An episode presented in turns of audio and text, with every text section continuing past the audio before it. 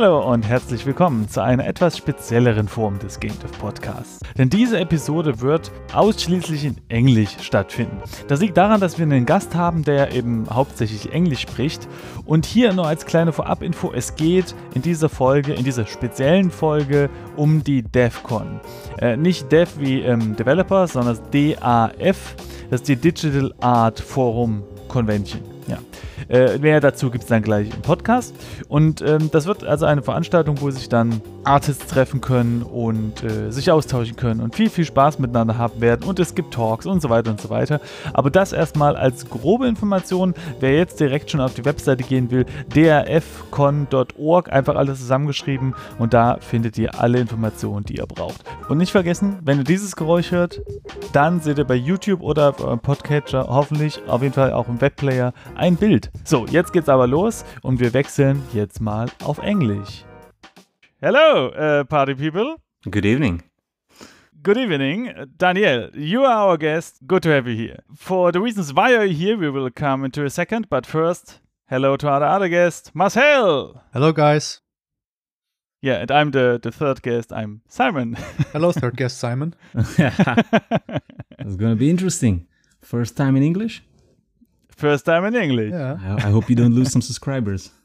uh, I guess we will we will gain some more now that we are on international terrain. This week English, next week Russian. uh, da da. Da, da. Okay, uh, so we um before actually Marcel, may, maybe you can explain why why we have this constellation. Yeah. You already um uh, spoiled it in uh, episode nine, right, where you talked a bit about what's happening in September. Yeah. Um, I received. Uh, I think I, I I don't really remember what I said in the podcast in detail. Um, but I will. Yeah, for the people who might have missed that one, I will just go through um how I met uh, Daniel and how everything happened. Um, yeah, he just sent me a message a while ago on Twitter, um, telling me that he has planned uh like some sort of art convention um happening here in Frankfurt and that he's looking for speakers who uh, want to say something um, to uh, the audience, to students, to other artists, and so on, talking about their work, uh, workflows, um, work habits, uh, whatsoever. And uh, I was very suspicious in the beginning because I had no idea who that person is, um, and he was not uh, also not coming from like the from like the game art scene or so. So um, the name didn't really kind of uh, rang a bell back then, and uh, I was uh, just like being very careful and um, wasn't really sure if whether I should kind of keep um, kind of following that thing or not. And yeah, after a while, he was like really patient and kept I kept kind of like sending me messages and was being really nice and so on that we ended up having uh, like a phone call where he explained everything to me, what he has in mind, and so on.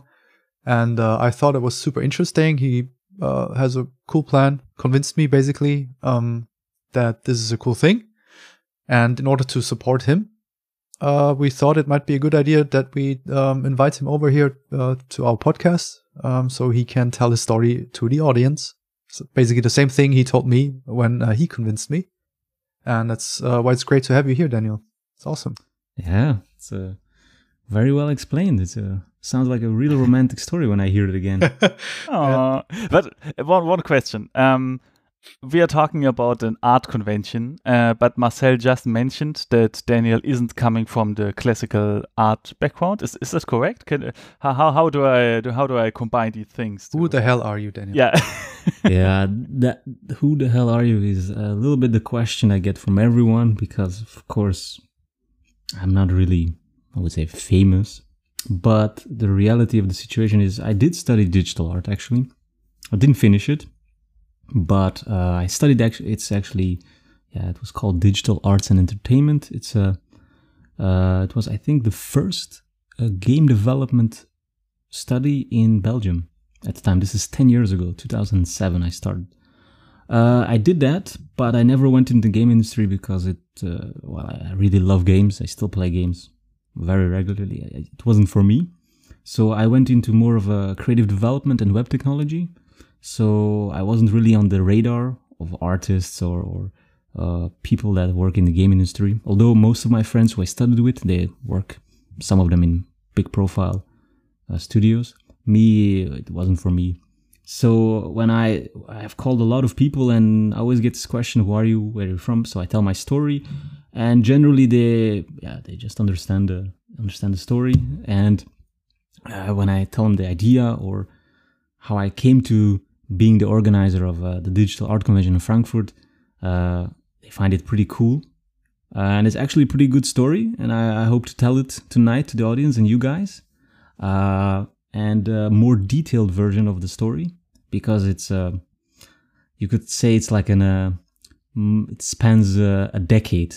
You could say the story because uh, digital there was actually a digital art convention before I was involved in any of this, uh, and I didn't know this uh, until I met Daniel Lieske. And I think he's somewhat famous or familiar to most people in Germany. Yeah. Because yeah. he has this uh, comic, uh, The World Saga. Yeah, I mean, he was really famous before. If you if you would have something to do with uh, 2D art, like digital painting, I guess there's a super high chance that you know at least the name from Daniel Lieske. And uh, and yeah, and now he has this super cool um, comic series, and yeah, more yeah. fame. yeah, I'm I'm absolutely a big, big, big, big fan of the Wormworld Saga. I uh, I think everybody remembers the time that they saw his painting The Journey Begins. I was still in college, or I was about yeah. to mm. study digital art, and I was like, wow, super cool. Uh, but I will tell the story of how I met Daniel and how I, because of him, I became the organizer of Digital Art Convention Frankfurt. But like I said, the story before it spans like a decade, and we will talk about it at DAFCON. We have on Friday evening, we will have a like a, a lounge philosophical evening where there will be a, a like a roundtable talk with the old guard, the old people, or the the artists who started the original convention, uh, including Daniel Lieske, Keman Ba, Arthur Fast, Simon Kopp, Johannes Figlhuber. They're also a little bit famous. Uh, they were also one of the original members of the DAFCON uh, convention in the old days. So we will all sit together and just uh, share in the nostalgia. Uh, so it will be very very cool. But my my my journey begins actually with um, in last year in August.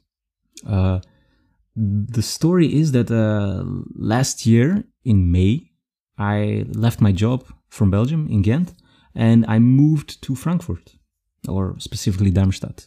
But uh, and one of the reasons was uh, I wanted to have a sabbatical, so I took a I planned a three month sabbatical in Germany, and it ended up being ten months, uh, which I highly recommend anyone to do if you get the chance. Sabbaticals are great. Uh, and one of the goals was uh, I wanted to work and improve my uh, website, which is called Quick Poses. Uh, and it's a website that I developed many years ago, and it's like a library and a dress online drawing tool for artists to practice drawing, which I developed for myself in the free time years ago, six, seven years ago, to practice some drawing skills.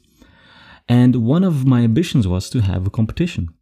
So what I did, uh, I just sent out this uh, uh, ambitious email to Daniel Lieske because I was a very big fan. I said, "Hey, listen, I have this website. I really want to do a competition. Uh, you have uh, his new chapter was on the verge of being finished and released. I said, "Can we partner up?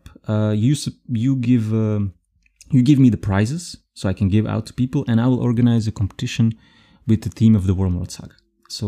Uh, uh, we we we talked over the phone in in August, and he really liked it. It was very cool. We did it uh, in November. We launched a competition. It was a big success. Anyways, but Daniel Lieske is a real storyteller, guys. I don't know if you ever talked to him, but if you ask the right question, you can just sit and listen for an hour. The guy has amazing stories about everything. And awesome. really, really, really cool guy. Uh, like I said, uh, uh, like two weeks ago, we spoke on the phone on Skype. I said, "Hey, I just I need you for five minutes. I have some questions about DAFCON organization stuff." Uh, I think we ended up having two and a half hour talk. Uh, we noted from our podcast. yeah. yes. It's it's it's absolutely beautiful. Uh, like I like I said, uh, I think he's a real storyteller, and one of the stories he told me was that the dig- the, he told me the he started digital art forum.de with a bunch of artists and uh, he he really loved doing it and then they started doing this informal meetup and they called it uh, DAFCON uh, Digital Art Forum Convention. And it happened in Frankfurt which was very interesting. I said why Frankfurt? Uh, well the real German style here guys listen up what they did is they looked up everyone's address on Google Maps and they just like made like a like a geographical center point of A it. triangulation and then bam. Yeah, triangulation. it happened to be Kassel, he said, and he said nobody. There's nothing in Kassel. So what's the nearest town? And it was Frankfurt. So it ended up being in Frankfurt. Uh, so I found this really fascinating. I said, "Wow, I didn't know something like this happened." And of course, I was living near Frankfurt in the time and looking for a job in Frankfurt. Um, and I really discovered like, hey, there's Crytek, there's a Cloud, in, uh, the Foundry 42 guys, or I think Cloud Imperium it's called here, I think. Uh, Deck 13 is here, I think also. There, there's a lot of art talent in Frankfurt. A lot of people doing really creative stuff. And all you hear, or all I knew about Frankfurt was banking, banking, banking, money, money, Yeah. money, which is completely not true. There's a really nice, lively art scene. Uh, and I thought, okay, this is cool. I didn't know, nothing special. Okay, it was cool. Um, uh, didn't think too much about it. But here is where it gets interesting. Two months after, uh, I discovered by random chance a Frankfurt based artist called Keman Ba, which is also a very cool guy. Uh, when you talk to him, if you ask the right question, he'll also just speak uh, for a very long time. But it's very nice to hear it. Uh, so he was also telling me these stories about oh he used to do this DAFCON in Frankfurt it's so cool da da da da da da da da. So we spoke for like an hour or something and I said oh yeah I spoke to Daniel Lieske a while ago. He told me the same story really cool. Ah yeah I know Daniel Lieske I used to join the DAFCON da, da. so I saw this pattern or like uh, I had this incredible sense of nostalgia or I felt there was some nostalgia uh, to some kind of uh, gone by era. And that's when I decided I said okay uh, I think I think it would be cool if this happened again. So I actually just called Daniel Lieske on a Sunday, uh, like really late in the evening. I said, uh, Daniel, uh, I just spoke to Kemamba and I had the same story. I had the same feeling.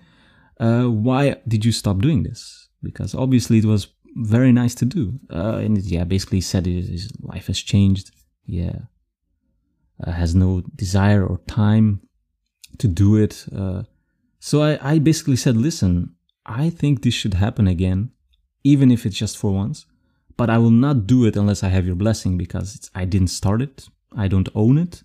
Uh, and he said, go for it. He said, you have my blessing. Uh, do what you want. Uh, and I said, okay, I will do. I will only do it if you agree to be there. He said, yeah, I'll be there definitely. And that's how it started. I think this was February 19 or something, like a Sunday, literally the, my first, literally the day before I started my job. So I arrived the first day on the job in a creative agency, like a huge agency. First thing I said, "Hey guys, I'm organizing a digital art convention." I was like, "Huh, what, what?" And yeah, now they're also supporting me, and it's it's really cool. So that that's how it started, with a great sense of nostalgia and luck. Nice story, man. That's uh, that's really cool that you are so like ambitious to just take over and say, "Hey, man, if nobody does it, I will do it." Yeah, it's awesome. I- Yeah, let- let's just say- That's what we need. uh, let's just say uh, I, I, I, you know, you know, there's this curve called the the. There's like this curve in every project where you start off you're like, oh, this is the best thing ever. I love it. Oh man, I'm. You feel like a god, and then it it's comes the valley of despair. yeah. Then it quickly goes really rock bottom when when you when you realize you don't speak the language very perfectly and you need to manage all the legal and financial stuff. You think I was thinking to myself like, why? I could just be playing video games right now. Why, why am I doing this? But and along comes situations like Marcel and you, Simon, which makes it really worthwhile.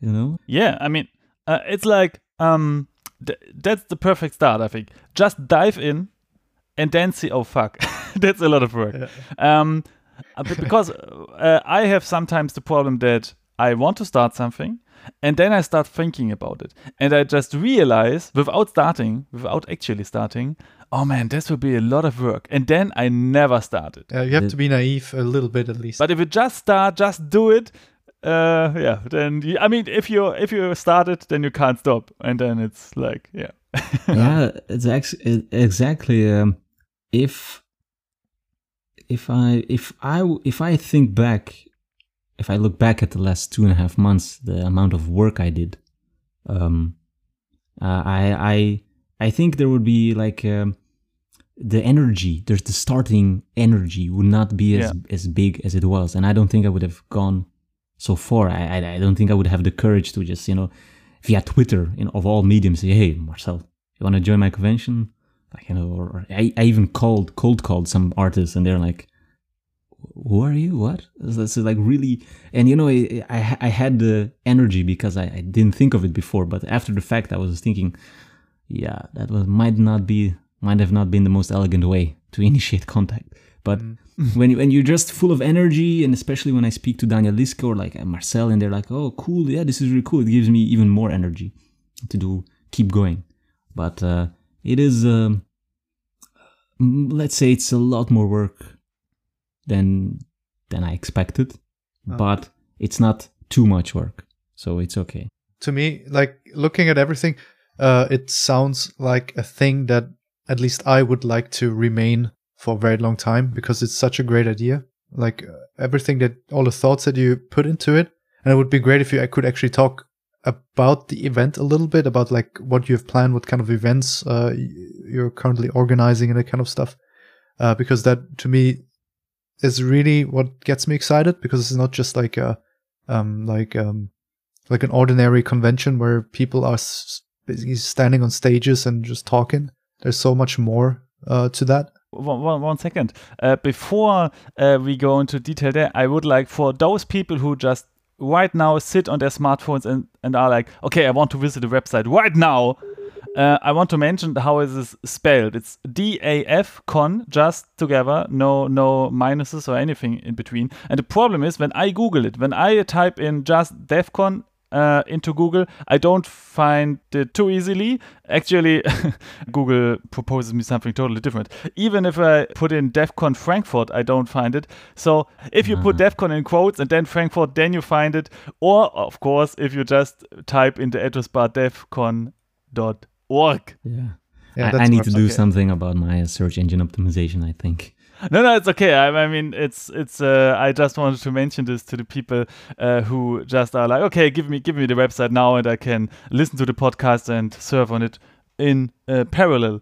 Um, yeah, but but yeah, uh, Marcel is right. So what's what's about uh, what will happen? What the the visitors will will be offered when they visit the, the convention? Um, honestly, I don't know what will happen because it's not a let's say it's not a traditional uh, convention in the sense of an arts conference or convention because the, my entire goal was to bring back a bunch of artists who have such nostalgia in their hearts to meet again. Uh, because a very funny story here. Uh, I was with Keman Ba. Uh, he visited me in Frankfurt. Uh, crazy guy. He just went. Back, he just flew back to Guatemala two days ago, and he's going to be there, like living next to an active volcano for the next three months, just doing some art, like a hermit phase. But he came to my office, and we were discussing some ideas and stuff. And he's go- very good friends with Tobias, Tobias Mannewitz from uh, Charakter.de in Berlin. And he said, "Oh, I, I said, uh, I told Kaman, yeah, I've emailed uh, fr- uh. I hope they come. I, inv- I invited them. I said, oh man, uh, Kaman was like, oh, Tobias used to come, and uh, I had the best conversations with him. Uh, it was so nice. So I said, just call him.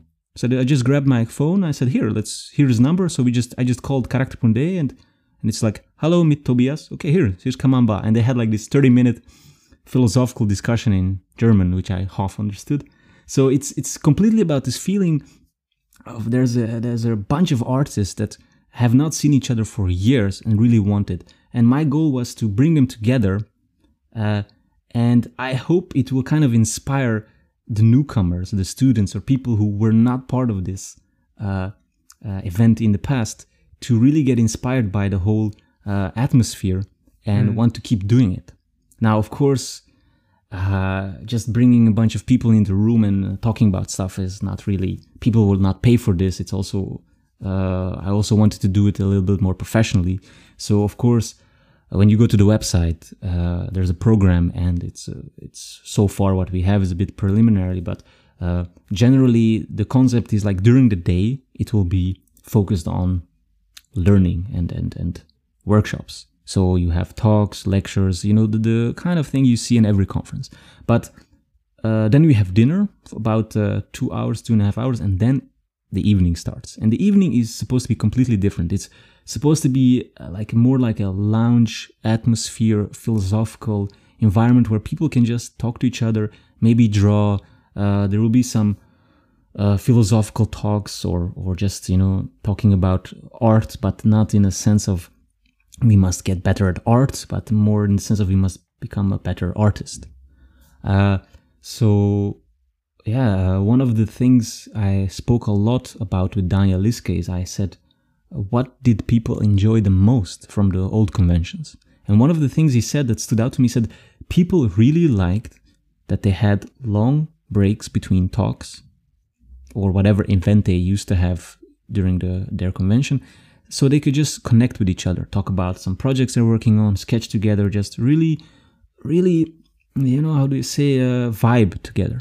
So I, I, I, I looked at other conventions and I, I noticed that they do the exact opposite. They have speaker after speaker, room after room, multiple rooms, sometimes talks overlapping, and I kind of wanted to avoid that. So my program was set up in a way that there should generally be a somewhat a sizable break between talks and lectures during the day so you just have time to breathe to maybe bump into someone talk about stuff. And then in the evening uh, oh yeah and we have large breaks between lunch and dinner so people can just talk to each other connect discuss what they've learned draw and then we continue with the program. I, really like that approach actually because um, I visit here sometimes in Berlin uh, a little art drawing course like once a week, and it's really nice. It's like three hours and um, a little pause in between. But what I really miss is that I mean the pause is really short, and after that they have to like close the, the place pretty soon. I mean, you can have a Coca Cola or something, but it's not like super big amount of time. And that was exactly was a, was missing to more yeah more socialize and speak more with the people. So I, I really like that that concept of yours. I mean, when you when you think about it, um, I've spent a lot of time thinking about it. like why why would people come to my event? What what what uh, what the what is my niche? What is my specialty? And uh, I discussed this also with Daniel Lieske a lot because he, we are working together, or, or I'm organizing, but he's uh, supporting me with all his wisdom and knowledge. And uh, we, we quickly came to the conclusion that we don't want to be this kind of conference where where you come for the content. It's basically the convention they used to have was for the people because they wanted to see each other. So the whole the whole philosophy or my philosophy for the convention is, yeah, it's supposed to be about people to see each other. You know, it's uh, this. I mean, we're in 2017 right now. If you want to learn how to uh, paint, you just go on Gumroad and you buy a five dollar tutorial from a world famous artist, or you just watch YouTube. You don't need to pay whatever, uh, whatever, uh, what is it, 150 euros for a student ticket to go to my event and you know spend all the energy and time to, you don't need to do that but you do it why because you want to do it with your friends or see other people that have moved to a different city that you don't see anymore uh, and you want to touch Marcel, you know, he's the big artist. You want to smell him. That's why you go to me. that sounds interesting. But, but speaking of the prices, so what I see when I when I look at the um, website here, that you have this uh, student or alumni offer, which is like hundred 50 euros, right? And it's for all the three days, right? The event it takes three days from yes. Friday to Sunday, right? Correct. Okay. And uh, what do we have? Uh, and then there's a pro and uh, oh no, there's another student alumni. Yeah. Okay. Yeah. So so what happened? Um, um, very interesting story. Again, everything is an interesting story, but um, I just had one one price, which is 200 euros, or yeah, 199. Or actually, I wanted 200, but Daniel Lieske said, "Come on, you're not going to put 200. Just put 199." I said, "Okay, boss, whatever you say."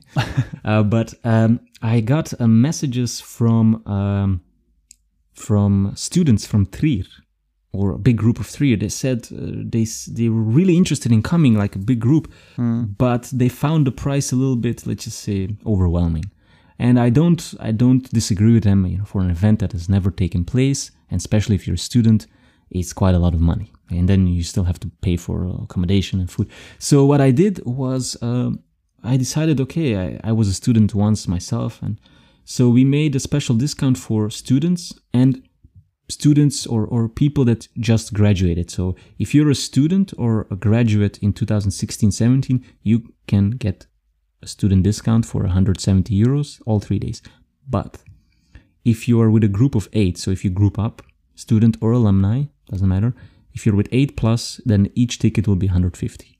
And um, so uh, I was in touch with some Mm, people from okay. Trier, and they said, "Oh, that's so great." Um, they were really, it really helped them. So now they're, uh, they told me that they're still organizing a group to come with, and the alumni thing is also th- something that I think is somewhat neglected because let's say you graduated uh, last year in, or in August, September. I mean, you're you're not a professional. You're not working professionally. You don't even have uh, maybe a foot in the door, and everything is like uh, twice as expensive. It's like turning when I turned 27 uh, or 26 in Belgium. I think everything you lose all discounts. You know, train discounts, gym discounts. Everything becomes twice as expensive. It's like overnight. It's crazy. So I made this alumni discount, which because I thought it was also fair.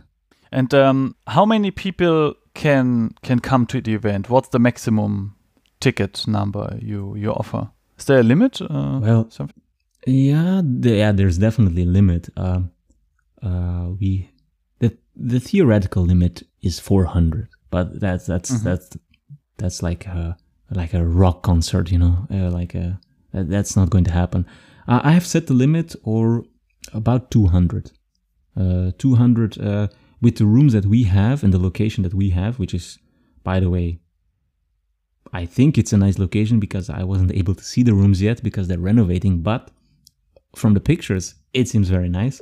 Uh, and it Okay. accommodates for 400 people standing. But uh, with some chairs and the way I envision it with the lounge atmosphere and the, the, the things that I have in mind, I think 200 will be just right. Maybe a little bit more, depends on how many people will come, but around 200 is, is going to be the limit. Okay. Ah, okay. I just see it here. The, the location is the um, a Jugendherberge, which is a youth hostel, right? Yeah. Yeah, it's in the center of Frankfurt. It's like uh, right at the river uh, Main, and um, it, it's it's pretty pretty awesome actually. It's uh, super close to to everything, public transportation, to the Hauptbahnhof, and um, to this beautiful uh, riverside in Frankfurt. Oh, and uh, I mean that that's that would be super cool if you could have a room right there and then go to the convention and you have really short ones, right? Ah, well, that's a that's a very good point. I actually, uh, the first thing I did was actually I have blocked some 60, 60 rooms in the uh, in the Jugendherberge, the youth hostel, for for the convention. Now, some of those are for teachers, uh, but uh, most of them, around I think 50, 50 of them, are for potential participants, and it's really affordable. I mean, compared to other things in Frankfurt, I mean, I think the the if you if you're uh, if you go in an eight person bedroom, uh, it's 80 euros for uh, yeah 80 euros for th- two nights, three days with breakfast, dinner, lunch.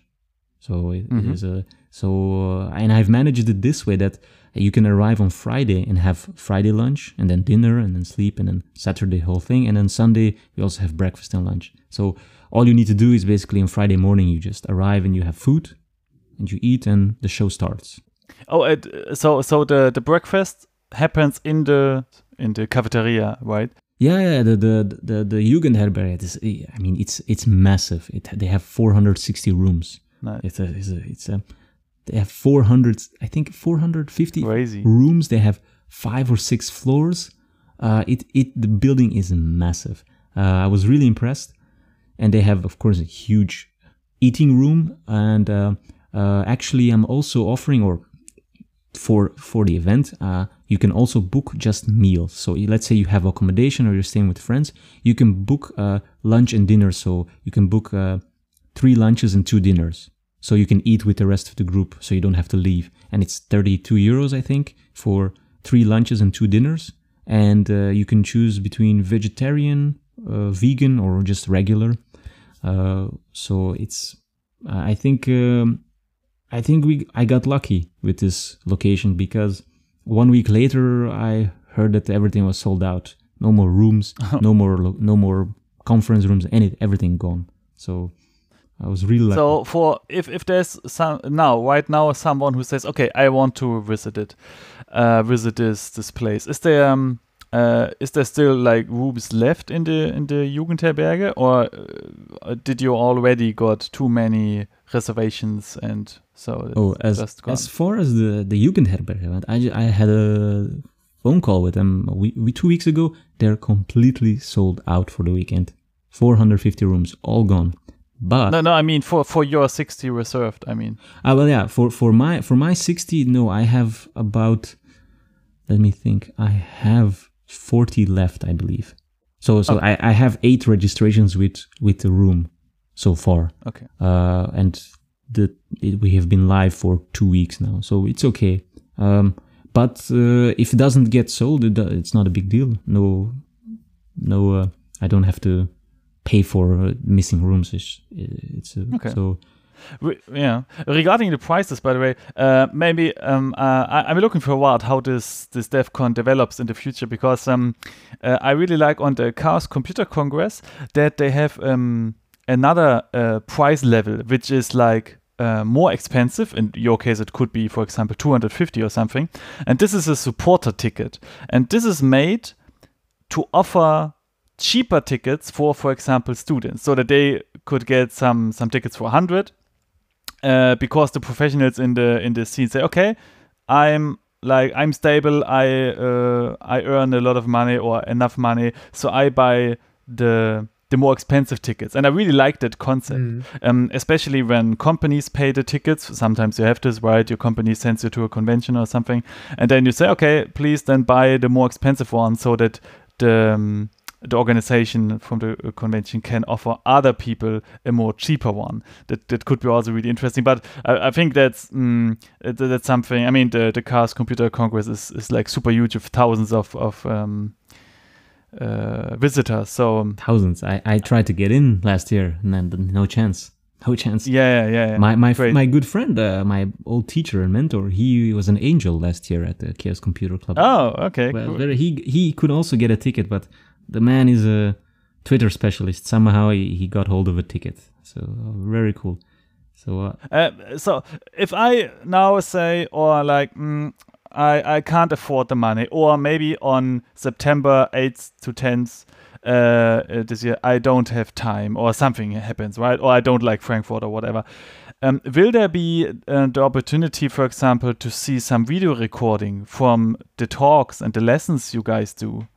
that uh, that is a good idea and a question. Um, at the moment, it is on my mind, but uh, technically speaking, I have made no arrangements yet for this um, because there is there there are two things on my mind. Uh, I, I'm playing with yeah. Of, let's say, of course, it's 2017.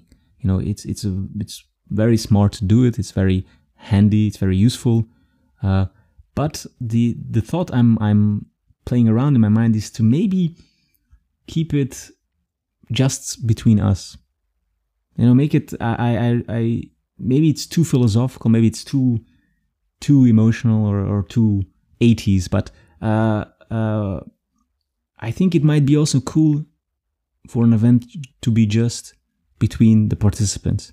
There is um, part of this is also discussion is also about money. Uh, uh, budgetary, it's not as cheap as you would think, and I do have to pay for it. So maybe if, if there is budget for it, I'm I might consider doing it, but I don't know when I will reach my budget and if I will go over it to be able to afford it, and if there will be enough time to organize it.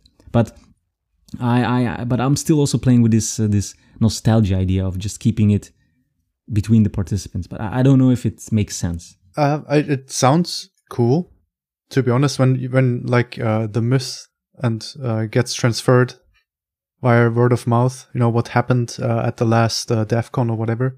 It kind of becomes like the Berghain of art conventions or something. There's like never any, never any video footage coming out of this place, and uh, you just hear things, you know, and you have to go there on your own in order to figure out what's going on. Yeah, yeah. I mean, I mean, it is. I mean, it is a.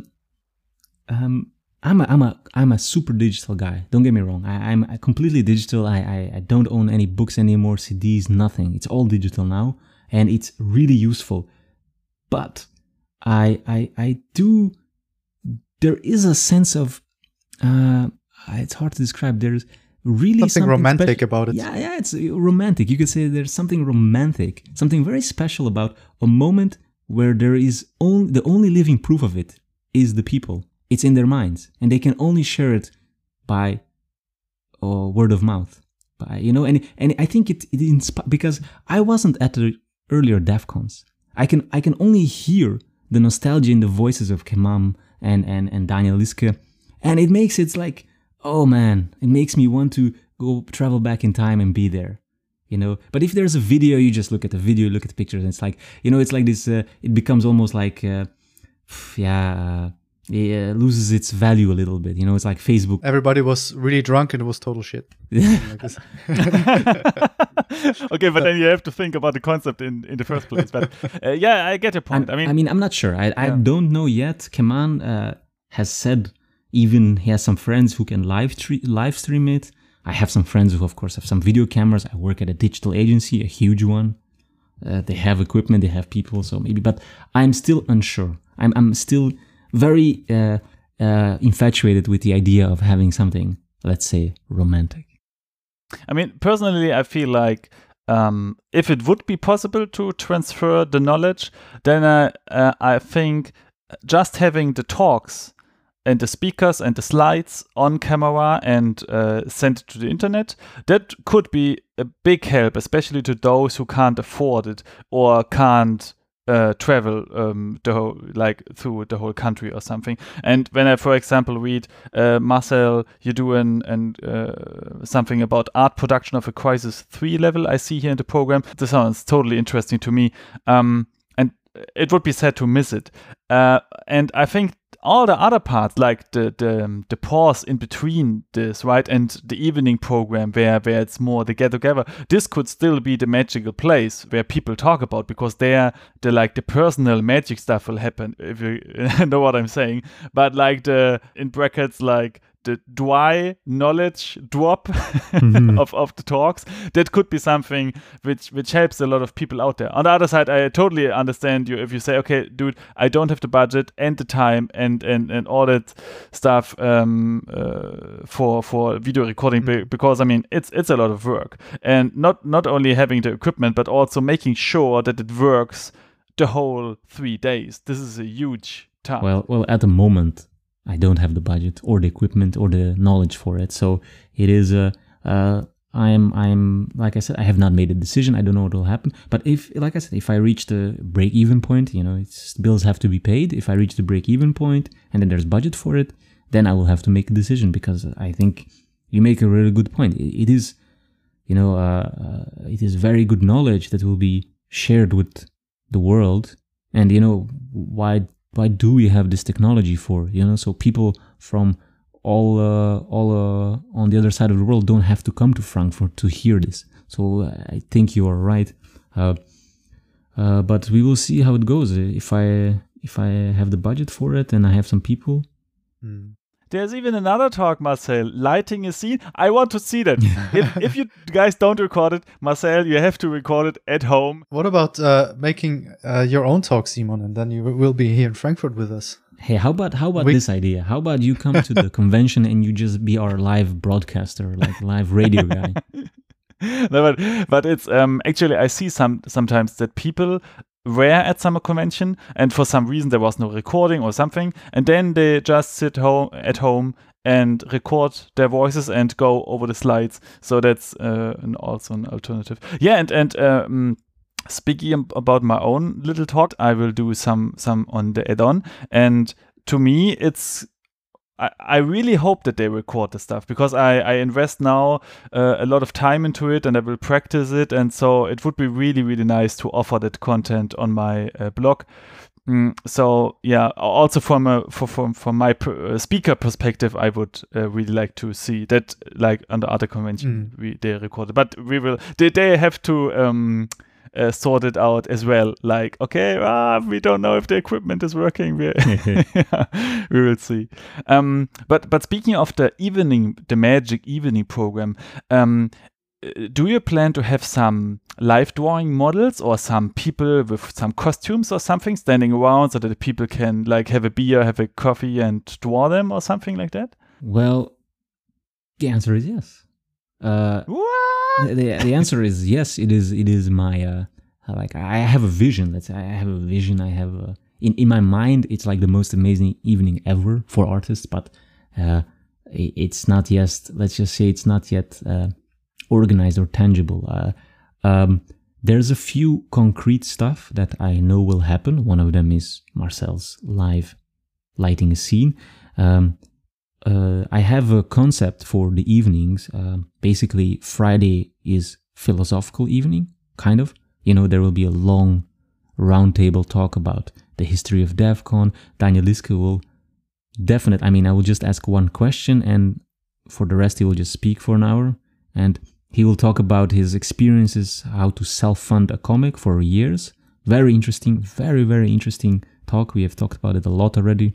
I think he has a lot of knowledge and passion to share for up and coming artists who want to know what the reality is of trying to self fund uh, a comic or a, uh, a novel. Um, very, very, very good knowledge there. Um, and some other stuff, uh, which we will see to be determined. Now, on Friday, like I said, it will be more philosophical. So after the talk, I had this idea of installing artists and just letting them work while there will be some uh, like DJ, live music, uh, photo booth potentially, where people can just take pictures of themselves, you know, uh, have fun, some drinks. Uh, and the thing, uh, the reason I think it will work is because I haven't put any pictures online of the rooms, but the room that I have, the big room, it's an old cinema room, and it, it has a stage, and it it has room for 400 people max. But if you put half of it in there, you actually have space to put in some like seats and lounge chairs and some cubes, which I will rent, and you know we'll put some lights, like really like a, a summer lounge atmosphere with some cool lights and a dimmed atmosphere. And in the back, there's 120 old cinema chairs actually where you can sit.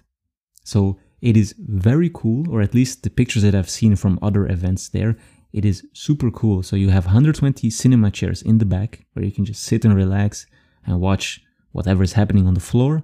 Then you have a huge floor, like I think it's 13 by 13 meters. It's it's huge, where we will have, you know, the lounge chairs, the lights, uh, uh, some seating arrangements, and uh, we plan to put the speakers not on the stage, but put them there on on the on the ground floor with with the rest of the people because uh because I, it feels more I, I wouldn't say for me in, in my mind it feels more natural and we will use the stage for other things like put a DJ there and some maybe some visualization stuff. So this is Friday, like philosophical day. You listen to the speakers, you talk about it, and then you see artists working. And then on Saturday we have more of a party gathering atmosphere where there will be a huge art tournament and there will be some other art related challenges and live drawing stuff happening. But it's not yet completely, completely, uh, let's say, on point. But uh, the art tournament will definitely happen. So on Saturday it will be definitely like a uh, a wild, a little bit of a wild evening where uh, you have a bunch of artists battling each other in a few rounds. And one of the cool things is that I have invited some of the teachers, they have accepted, they will do also a live, uh, hopefully traditional art battle between themselves. And uh, it's 30 minutes, so it's the concept is okay, we give a, a topic, they have 30 minutes to make a drawing, painting, whatever. And uh, at the end, we will auction off the original drawings to the audience. High, you know, highest bidder gets the painting. That's it. You know, if it's two euros, it's two euros. If it's five, it's five. And the money goes straight to the artist. And so the artist has some fun, makes some money, and one of the audiences might have an original Daniel Lieske, original Kemanba, whatever. And and the other things around it is still not yet determined, but it will be very party-like atmosphere lounge. And on Sunday, it's like more like reflection day. So we have some master classes, we have uh, uh, what's it called, portfolio review, and then it's basically goodbye time and a little bit of cool down time. So that that is the philosophy of the evenings uh, for the days. So like the Sunday ends. Oh no, actually there's an after party. Yeah, yeah, yeah. yeah. The after parties will be completely impulsive. Uh, so uh, not planning anything. We just whoever is there. Uh, let's go for dinner or for drinks, for schnitzel, whatever you like. Uh, schnitzel sounds always awesome. totally. Schnitzel. Okay, great. And the art tournament is it like um do will the winner be defined by quality of work or um uh, I'm asking because we back then we when when we were in Games Academy we had this little forum uh, where we yeah communicated a little bit and we did a little art tournament as well and there someone had to paint I think a superhero or a super uh, monster or something and then then the another guy would have to paint another monster which can uh, win over the other. That is pretty cool. So, so the idea was, I mean, t- sure to practice, but there you could be just creative, and even if your drawing isn't like high quality like the other one, you could win by creativity because your monster was like, I don't know, uh, maybe. Yeah, no, I don't have a good example. Marcel, you, you sure have a good example for that, right? Do you remember this, right? Yeah, I I was just looking for uh, my contribution to it. Uh, it was Metha- uh, Methane Man's Revenge. I, I don't know what that uh, um, little like crappy sketch was uh, um, countering, but it basically was a human flamethrower. I posted it in your Skype Yeah. thing. There was probably some some some icy uh, uh, like superhero that was fighting Oh. with my with my I flamethrower see guy. You forgot to draw some underwear. yeah and then then you could like you could like for example now paint a huge sandman who just put some sand on the fire and then it's like off and then maybe there would be silicon created from that and then there's a glass superhero or something i, I don't know you know like uh creative stuff like that how, how do you plan to uh, organize the tournament Wha- what's the uh, can can everyone participate or is it just more for the masters or yeah You know, this is a really beneficial interview because you're asking all kinds of questions which I haven't really thought about. Um, so let's see. On the top of my mind, um, um, I have never done a, an art tournament or, or let's say organized. So, but I think I think there is a. You only have thirty minutes, so unless you are a artist, a master, you know, with years of experience, you don't really have time to make a wonderful art piece. So, of course, the creativity needs to shine through in these 30 minutes. Mhm. So, uh, so, so if someone has a perfectly perfect drawing in 30 minutes, but it doesn't really inspire, doesn't really go like, wow, that, that's interesting. You, you don't you don't don't expect immediately to win. So there there will be a balance between creativity and technique, but it will be more more weight to creativity, of course. Now, if, if you if, if someone produces a perfectly creative piece in 30 minutes, I don't think you should be entering this competition because it's obviously not for you. You're already a master. You're already probably making enough money in anything. You don't need to steal the prize from the the students. It's it's the art tournament is more for students, of course. And we do uh, uh, as for judging, I'm still not sure how to do it, but I'm pretty sure it will be a panel of the speakers. So Marcel, everyone will have a say. Like, okay, who do we think is the should get the award or should go through the? But it's important to understand that because of time constraints and organizational constraints, uh, the art tournament will have a pre-selection in the morning on on Saturday morning uh, after breakfast. We have a one-hour pause. Uh, there will be a pre-selection where uh, we will have to you will have to do an art art uh, related challenge and we, we can only accept 18 people for the tournament in the evening because of time constraints and these 18 people will be divided into three groups, six each. And uh, these six people will battle against each other on stage. And uh, uh, they get 30 minutes. And then two, the best two that are selected by the teachers probably, uh, will go to the next round. So you will have like uh, three rounds. Uh, six people, six people, six people, and from each round, two people will go to the finale. And the finale is again six people, and from this six people, we will select three winners, you know, place one, two, three. For the first place, we already have, thanks to Wacom, shout out to Wacom, uh, because they were really kind to uh, give us, first of all, a lot of Intuos. So we have Intuos for participants to draw on, and they also will give away one Intuos as a first prize to the winner. Wow. Yep, That's yep, awesome. yep. Uh, uh, so really cool. Uh, s- uh, so what's uh, for prize two and three is not yet determined, but we'll you know I still have. we'll make it um, worth it. Ti- Tiger Woods PGA Tour 2005 lying around. I still have some old socks from 2018. You would- No, but yeah, um, Wacom uh, seems to be pretty active in that scene because uh, um, in in the first episode of our podcast, I um, talked about an event which I attended, and it was also done by Wacom, and yeah, they they put really cool artists there, put put interest there, and then yeah, had some talks. It was really really nice. Yeah, they they seem to really support the uh, the art scene. Um, by the way, since we are talking in English all the time, I just saw in your FAQ on the website that also the main language of the event, so all the talks and stuff like that, will be in English as well. Is, is that right? well, I yeah, I, I guess I expect an international audience, but if if the whole room is in or Germans, I just speak German. I would say. No, no, I'm, I'm, I'm just like the talks. Um, will those be in English or will those be in German or will there be a mixture? Well, uh, what's as as far as I'm concerned, or when talking to potential speakers, I do tell them to prepare in English. Uh, okay? mhm, Because I I hope I'm not sure. I hope there's some people, international people, um, maybe from Belgium or from the Netherlands or France, or you know the the, the neighboring countries. I'm I don't know what will Mhm. happen, but I, I I kind of expect a little bit of international audience. Uh, but we will see. Um, I don't know what to expect. So for the time being, we are we are expecting uh, an international crowd. So we also prepare for uh, an international. Uh, we're using an international language or uh, English for the Makes talks. total sense. Cool. Yeah. Yeah, that's cool. Um, I remembered that I was at the DAFCON once Really? in the past. Wow.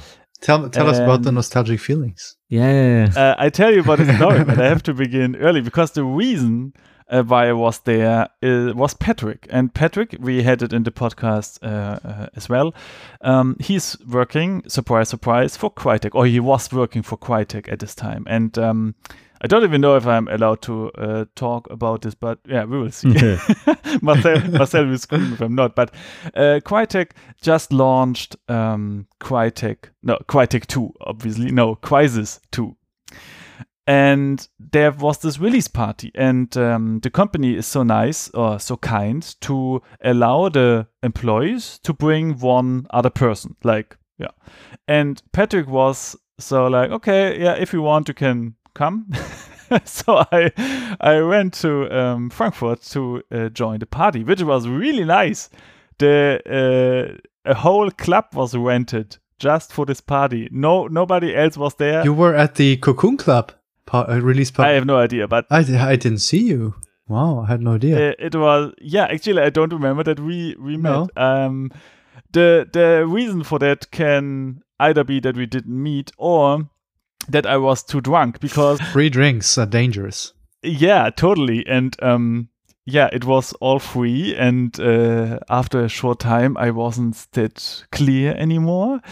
Uh, so unclear actually that we needed uh, the next day a long, long sleep until getting into a state where we could walk again. And um, then we joined the DAFCON. and to be honest, I don't remember too much. We were sitting there in the last row, pretending to like listen to the talk and needed like the whole day until we got undrunk. And uh, I remember really good then a talk by Daniel Lieske, and this was really really nice because he was li- doing live drawing and he put on some music from from a really nice soundtrack and he he just like really showed us how to relax like oh man everything is cool everything is relaxed we do put some music on and then we just start painting and it was one of these sessions where he didn't know where the painting will end it was totally open it was like okay let's let's let's feel it like let's put some some paint on the digital uh, canvas and um, put something in. And he, he, he, it was really philosophical because he was like, okay, we will start. Usually, people will start with a white uh, canvas and then put some darker tones on it. And he was like, no, now we invert it. We start with a um, black canvas, like digital in Photoshop, and then put in brighter values. And he said, I remember this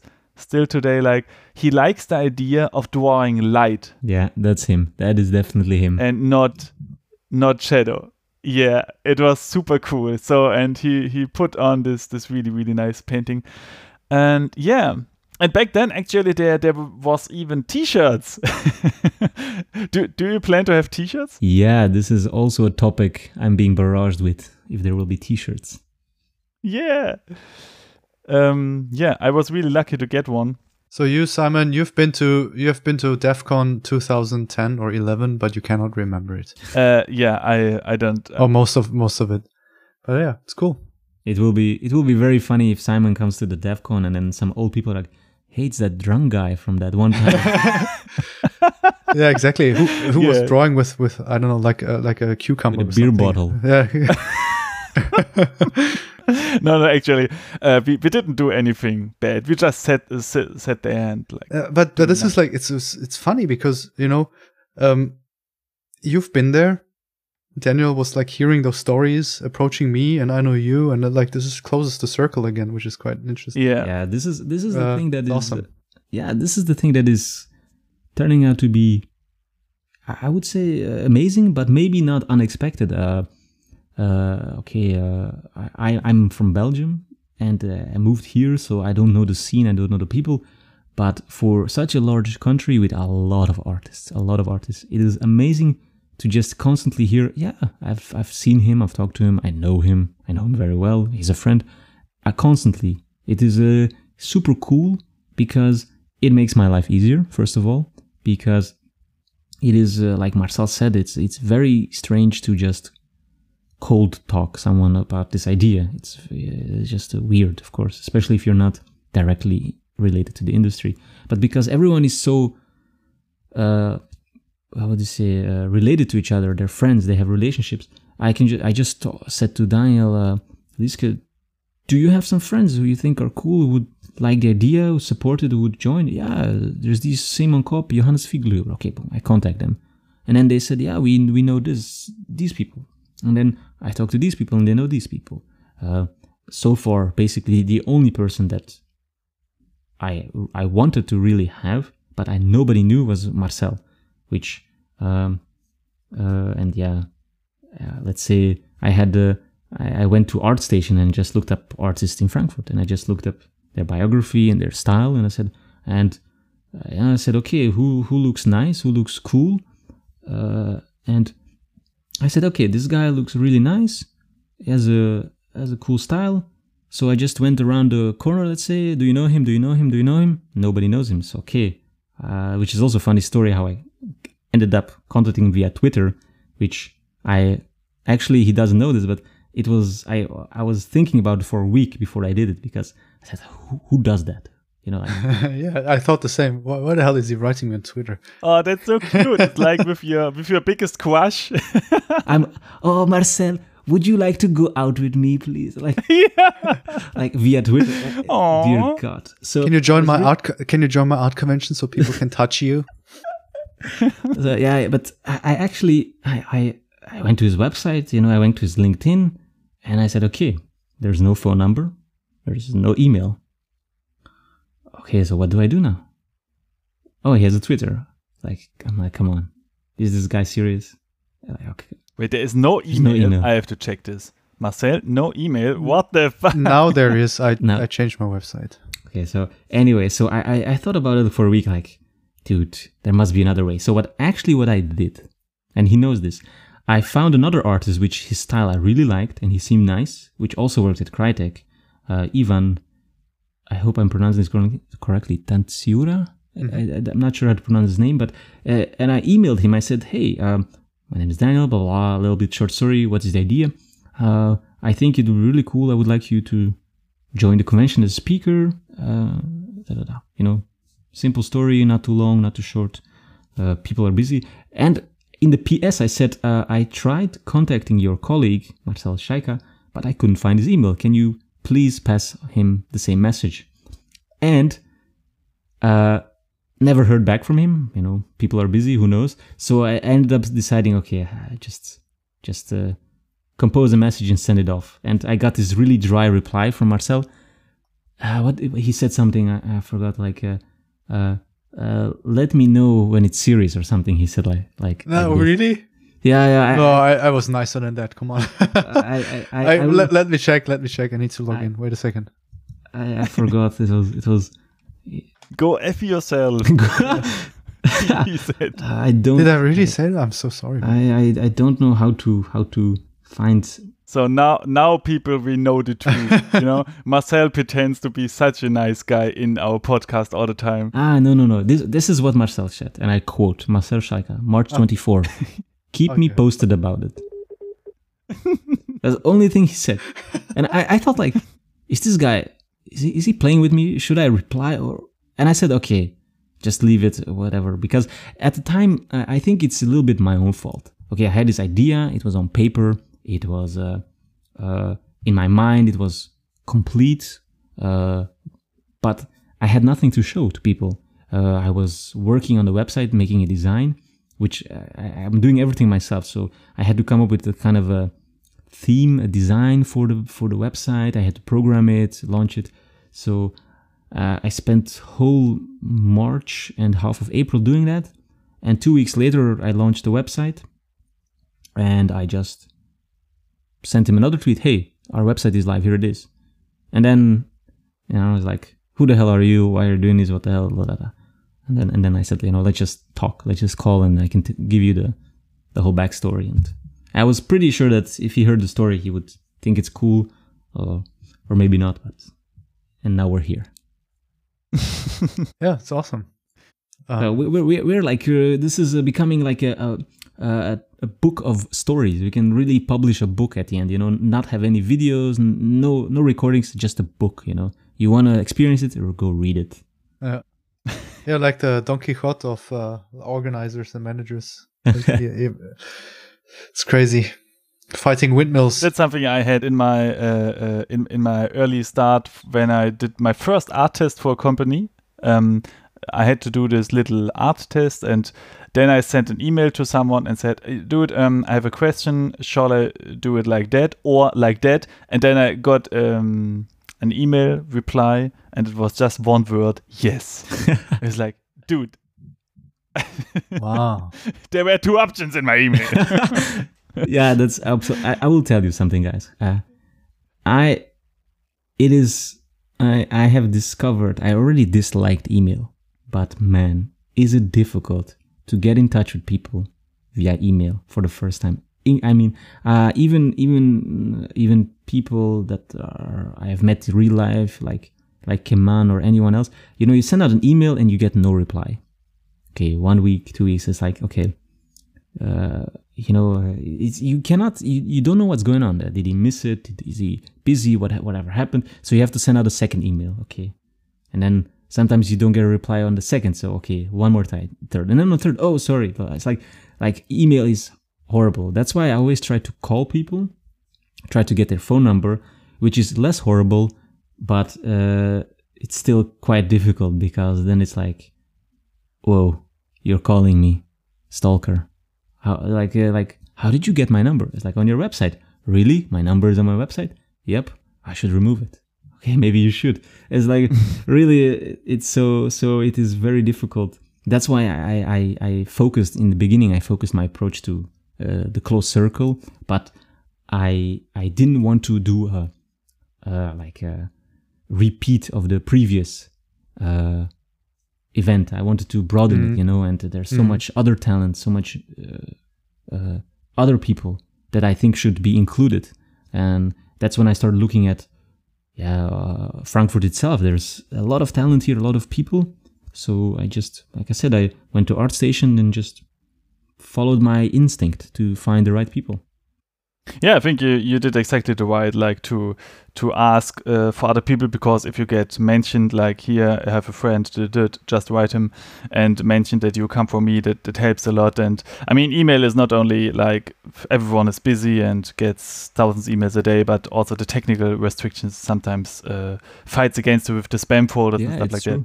that. Um, so I, I'm really, really thankful that we have something like Twitter where, where the communication just can happen directly uh, and that you can poke people and and all. Um, I mean, uh, find people because in, in the old days you could you could go into the credits of a game and see all the names who worked on the stuff, but uh, how to contact them, you know? So uh, re- really good times. I mean, I, I'm not removing that tweet if Marcel's not removing the tweet. But let's just keep it for Yeah, it's it. Yeah, exactly. It's for the for for the history. It's for history, yeah. Uh, okay, cool. Um, so, is there something more you would like to um, to talk or to give the, the to shout out to the people, to the listeners, to the to the fans who hopefully will soon um, visit your your convention? Well, that's good that you say because I do have a small present for them. Uh, so for all the listeners out there, uh, as you know, the, the price is 199 or let's say 200. But for the podcast listeners, I have made a special promo code, which is Game Dev Podcast 17. Uh, and if you go to the website and you buy a ticket, you can input the promo code and you will get 10% or 20 euros discount on the price.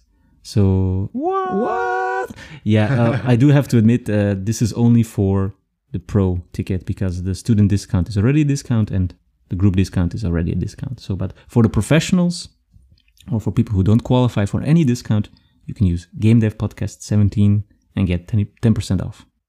A little side note this offer will be limited to the first 15 people who come and reserve the ticket with the special code.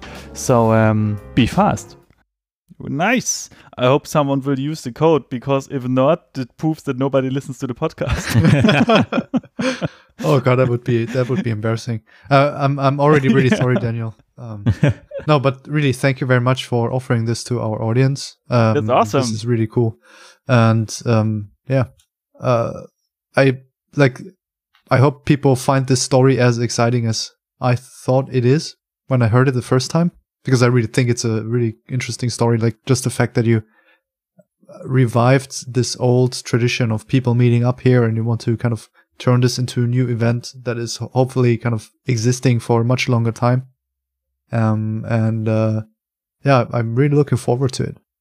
I have no idea what will happen, and I actually I enjoy the thought of not knowing what will happen. Maybe maybe it will be a one-time event. Maybe it will be something long-lasting. Who knows? I, I'm I'm cool with whatever happens. I don't know if I don't know if I can say this in English, but I'm pressing my thumbs. Fingers crossed. Your fingers crossed. Fingers crossed. Crossing my thumbs. Fingers crossed. Great crossed. one. Great one. this is a German expression. So I press my thumb and cross my fingers and do all the stuff to wish you the best luck. And it's awesome that you do it. Uh, I would like to see that the event goes for for many many years, and uh, maybe one one day I can attend it, uh, not drunk. yeah. Your chance is in 2017, my friend. Awesome. Okay, cool. Then, hey, thanks for being here. It was a pleasure to to speak to you. Now, thank you. It was a pleasure being online. Awesome. And then I would say, uh, let's meet again in, in, in 2018, and then we can speak about the next DEF I hope I have a good story ready then. awesome. Marcel, it was great to have you here as well. Thanks, guys. It was great talking to you. Thank you, Daniel, for joining us and uh, telling your story. Um, hope to see you soon. Yeah, and Marcel, I wish you the best uh, for your talk. I hope I can see it in digital form or something like that. It would be awesome. Uh, let's let's uh, let's hope for the best. Thanks, Simon. okay, then we will see us. We will uh, hear us some some other day. Bye Tschüssi. bye. Tschüss.